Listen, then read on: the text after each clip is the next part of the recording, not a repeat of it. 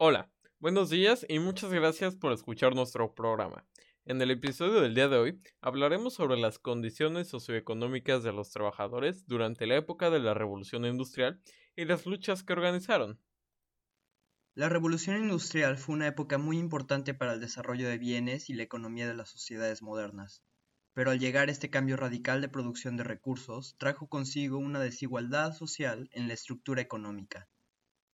Una de las desigualdades más observables en la época industrial eran las diferencias entre obreros y dueños de las empresas. Todo lo que ganaban los trabajadores dependía del dueño, y normalmente los trabajadores eran pagados muy poco, sin decir una jornada de trabajo era aproximadamente 12 horas. Se sabe que el 28% de la población obrera estaba conformada por trabajadores de entre 10 y 15 años de edad. También, Cerca de la mitad de los trabajadores eran mujeres, pero estas no eran pagadas ni la mitad de lo que ganaba un hombre obrero.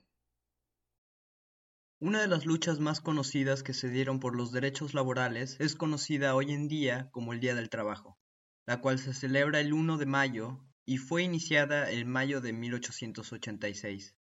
Esta lucha se comenzó en diversos lugares, pero el más conocido es la tragedia de Chicago, en donde varios líderes anarquistas fueron asesinados.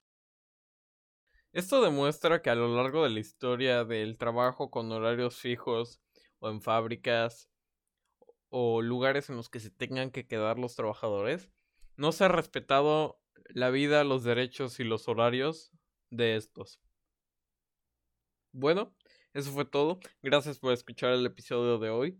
Eh, sí, fue muy cortito, pero es para lo que nos alcanza con este presupuesto. Eh, esperamos y les haya gustado y hayan aprendido algo nuevo. En el próximo episodio hablaremos de por qué Terraria es mejor que Minecraft. Gracias.